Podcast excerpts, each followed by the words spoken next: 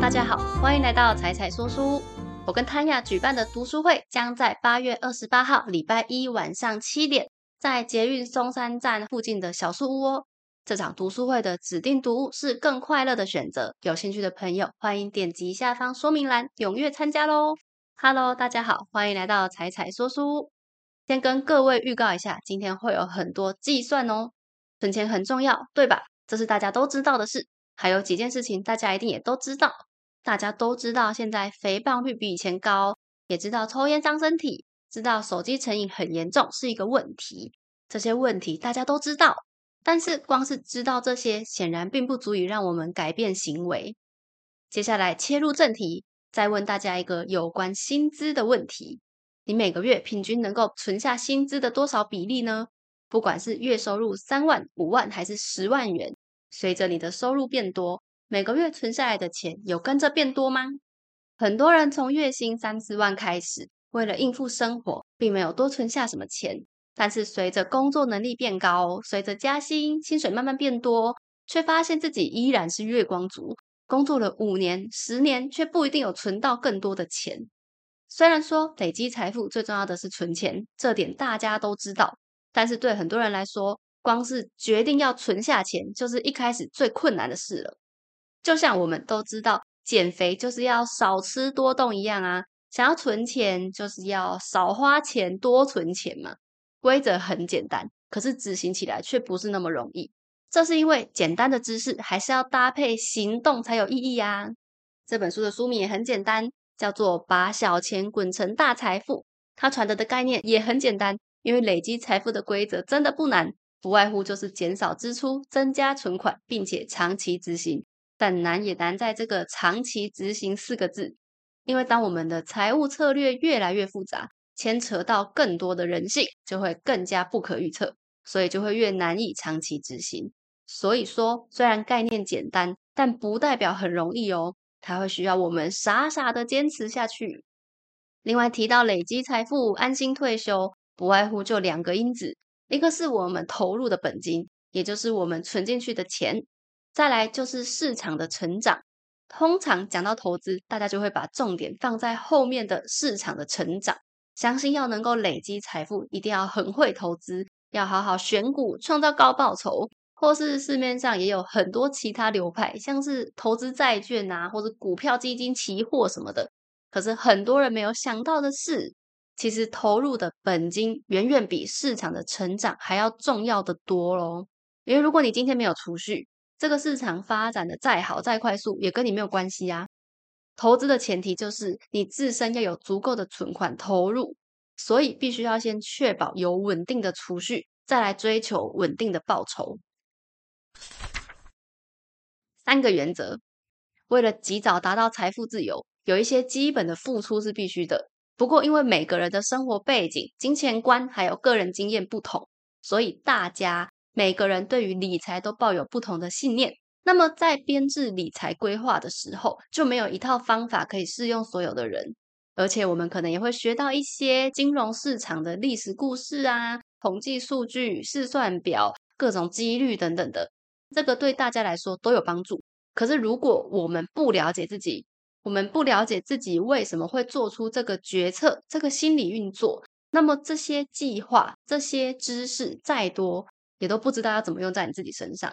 所以今天这本书就直接撇开这些复杂的理财建议，尽可能排除那些让我们心生抗拒、觉得很困难的复杂条件。只要遵守以下三个原则，然后按部就班，未来大家还是都很有机会达到财务自由，并且退休。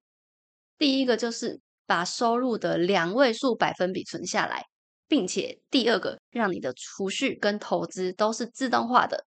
第三，要保持长期思考、长期执行，不要当自己的绊脚石。你看，这三个都跟存钱有关。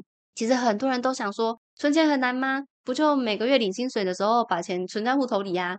不只是这样，光是领薪水的户头就是存钱这件事情，基本上就有一点问题，因为它会代表你赚多少花多少。你没有额外把钱存在另外一个地方，那你说好，我要存钱，那我一开始要存多少？我不知道我每个月要拨入多少钱比较好，我不知道要开哪一家账户比较好。当我们今天把存钱想成一件麻烦事的时候，就不会想要认真规划自己的储蓄计划，因为光是要踏出那一步就觉得好困难哦。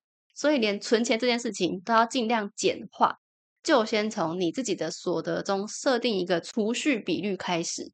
比如说，你可以算一下你每个月固定开销多少钱，剩下有多少钱可以存下来。也许一开始能存的钱不多，可能只能存下每个月所得的三 percent，那也没有关系，就从三 percent 开始，慢慢一年一年往上提高，一年提高一 percent，从年轻的时候就开始养成储蓄的好习惯。才不会等到年纪大了要开始存钱，就会觉得很痛苦。为什么储蓄率会比投资策略还要重要呢？接下来我都尽量用实际的数据带入给大家看哦。我们先用一个假想的退休计划来试算看看。假设有一个年轻人，他从二十五岁开始存钱，目标是六十五岁退休。他设定他要存下年薪四万美元，大概是台币一百二十万元的十二 percent。并且假设未来的薪水会以每年三 percent 成长，当然现实生活中也真的会加薪嘛，有时候可能不到三 percent，但有时候可能超过三 percent，所以就用三 percent 来算。那因为他的年薪会增加，所以他一样每年存入十二 percent，那存进去的钱就会变多，并且假设他的投资报酬率用每年七 percent 来计算，这样算出来总共存到户头的钱大概会是三十七万七千五百八十四元。可是因为这几年都一直用七 percent 的复利成长，所以最终他户头的余额会有一百五十二万四千五百六十四元。也就是说，他的投入本金只占其中的二十五 percent，却能够靠复利获得七十五 percent 的获利。这个数字看起来，他只要投资一点点的钱，就能得到大大的收获。那不是代表投资策略比较重要吗？先让我们一段一段来看哦。我们假设先看他从二十五岁投入到三十五岁的期间，他只投了十年，到他三十五岁的时候，他的户头余额会有八万七千一百三十美元，但是却有七十一 percent，将近六万块是来自他的储蓄，只有二十九 percent 是来自投资哦。接着呢，当他再多投入十年，投入到四十五岁的时候，他的储蓄跟投资百分比会各占五十 percent。也就是在他四十五岁的时候，他的账户余额有二十七万多，其中有一半是来自他投入的钱，剩下一半会来自复利投资的钱。要再经过二十年，一直到他六十五岁，透过利息的贡献，投资收益才会追上储蓄的收益。所以，对于一般存退休金的人来说，真正的财富除了来自储蓄之外，更重要的是后面长时间的等待。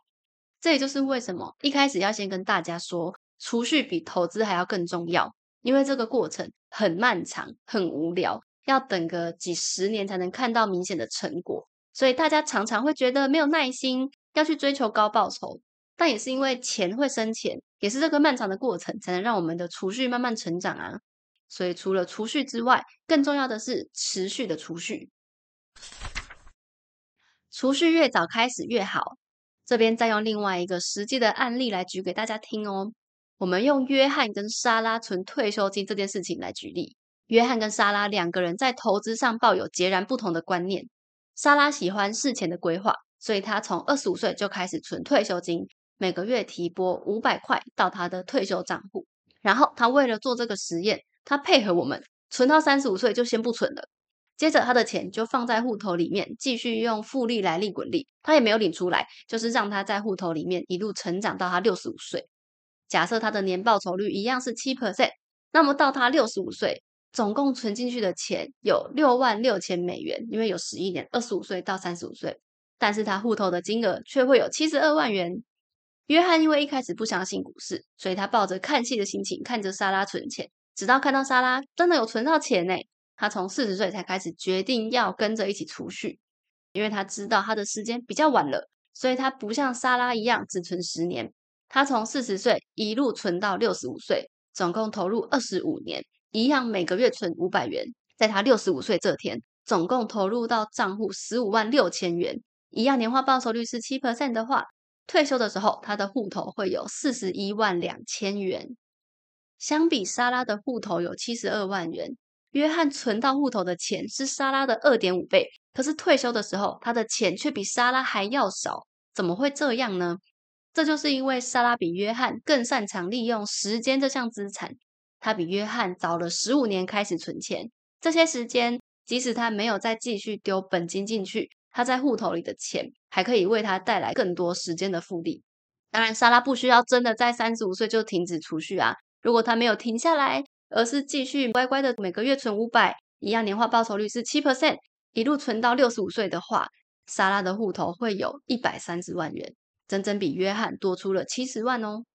好，数学有点复杂，我们就用一个简单的结论来说：当你在二十五岁的时候没有存下的那一块钱，你到三十五岁才要存的话，就要用两块钱才能弥补这一块钱的本金加复利。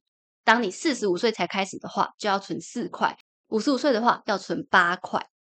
所以，如果你从二十五岁就开始存下十 percent 的薪水，跟另外一个人，他如果从四十五岁才开始存的话，他要存下五十 percent 的薪水，才能够追上这期间时间复利造成的差距，是不是要赶快开始你的投资了？要存多少才够呢？之前有介绍过《巴比伦的有钱人》这本书，书中提到至少要存下收入的十 percent。那时候就有朋友看到这边就问我说：“所以只要存十 percent 就够了吗？要存多少钱才够？”这边当然也没有一套标准答案，因为刚刚前面说每个人对支付的定义都不同，大家的生活背景也都不一样啊。十 percent 其实是基于一个让事情越简单越好的道理，至少建议我们要存下收入的二位数百分比，所以就是十 percent。但是为了能够更早达成退休目标，如果你的生活、你的收入是够的，能够存下十五 percent、二十 percent，那当然就更好啦。而且一旦当我们提高储蓄的比重，未来如果人生中发生任何意外，例如你换工作的时候，就有更多余裕可以带来保障。而且如果真的提早达成财务自由退休，这样对你又有什么坏处呢？之后工作也可以更轻松，你也可以做更多想做的事啊。所以三个原则中的第二条，让存钱变得更简单的步骤，就是设定自动存款，就像订 Netflix、订各种月费一样，不需要特别缴费。不需要特别由你来手动转账存款什么的，在你每个月领到薪水的时候，就设定自动把部分收入转到一个特定账户，或是拿来定期定额投资被动型指数基金 ETF。在你发现你的钱变少之前，就已经存进去了。那这个比重当然就可以从小开始，从你的十 percent 开始，然后随着经济条件改善来慢慢增加自动存款的比重。除此之外，它还能够避免你花钱的时候没有意识。当你觉得你钱够多的时候，就会不知不觉花更多钱。如果不小心觉得这个也可以买，那个也可以买，那就吃掉你能够存下来的钱了。那当我们先把钱存起来，你就会根据剩下的钱来规划你的支出啦。怎么存钱才能变成千万富翁？假设一个工作几年后，月收入五万台币的青年，他想要在六十五岁退休的时候存到一千万，是一件遥不可及的事吗？我们再用一个实际数字来算算看哦。假设这个年轻人很认真，他每个月存入薪资的二十 percent，也就是一万块，然后试算他六十五岁的时候，如果要存到一千万，他需要的投资报酬率要多少？这边我就直接上网找了免费的复利计算机代入。假设他第一期的期初金额是一万元，接着每个月投入一万元，投入三十五年的话，要达到一千万。需要有四点五 percent 的投资报酬率，但如果他从三十五岁才开始存钱，存三十年，那他需要的投资报酬率就要六点二 percent。当然，随着他越晚投入，他能够存到里面的钱就越来越少。所以，如果他真的到五十岁才要开始每个月存一万块的话，他就会需要二十 percent 的投资报酬率，才能够让他在六十五岁的时候存到一千万。先不要被二十 percent 吓到了。从五十岁才开始存款的人，应该真的是比较少吧？大家都很年轻。如果大家在三十岁就开始投入退休金的储蓄，那么只要年化报酬率四点五 percent，就可以在六十五岁的时候存到一千万元。其实四点五 percent 也不是一个非常困难的报酬，而且这还不考虑月薪五万的时候，还会有雇主每个月帮你提拨的劳保金额两千七百四十八元。这边就是用最高投保集聚。四五八零零乘以雇主帮你投保的六 percent 来计算，这两千七百元投入到你的退休金账户，其实你自己要存的钱就剩下七千三百元，也没有真的这么困难啦。可是如果这位青年一直延后他开始储蓄的年龄，每往后五年，需要的投资报酬率就会用超过两 percent 成长，那就会越来越困难啦。除非他要大幅提高他投入的金额。这又回到前面讲到及早开始的重要性。有人会说，我怎么可能每个月存一万元呢？又不是没有其他开销。一开始要存到一万元，当然有一点难度。不过在这个模型中，还不考虑你未来的加薪幅度啊，还有你偶尔领到的奖金、年终奖金，或是任何业外收入跟副业等等。也许未来从五万元提高到七万元，提高到十万元，这也是一个平均值。而且因为人生很难永远平平顺顺嘛，所以这个模型是想要告诉我们，长期投入的一致性才是最重要的。生活中偶尔顺遂，偶尔遇到困难，重要的是从年轻的时候就开始养成储蓄的习惯，就能够弥补投资金融市场带来的不确定性。我们当然可以从小额开始，有了这张表就知道存到一千万元不是不可能的。既然储蓄就好，那为什么要投资呢？答案很简单，当然就是通膨啦。美国现在通膨大概有四点多 percent。如果我们只是把钱领出来，不做任何投资，埋在后院好了，十七年之后，你的储蓄就会剩下一半。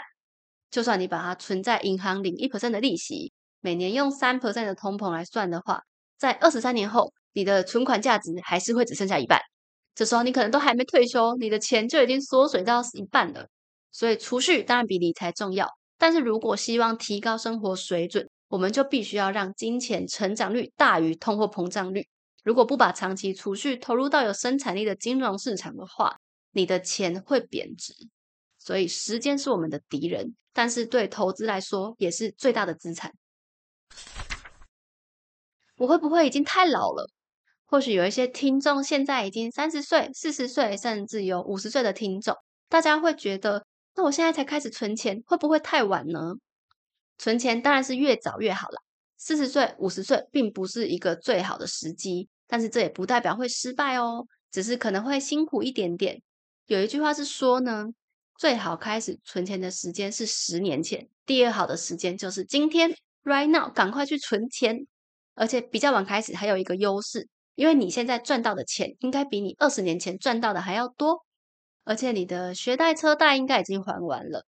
如果有小孩的话，小孩也不太需要再占用你太多花费，他们可能还能给你一些生活费，所以就可以大大增加你存款的比重，每个月存到户头更多的钱。再加上前面的观念，存钱比投资还要重要，千万不要在这时候为了追赶进度而去投入高风险的投资标的，而是要去想办法增加存进去的本金。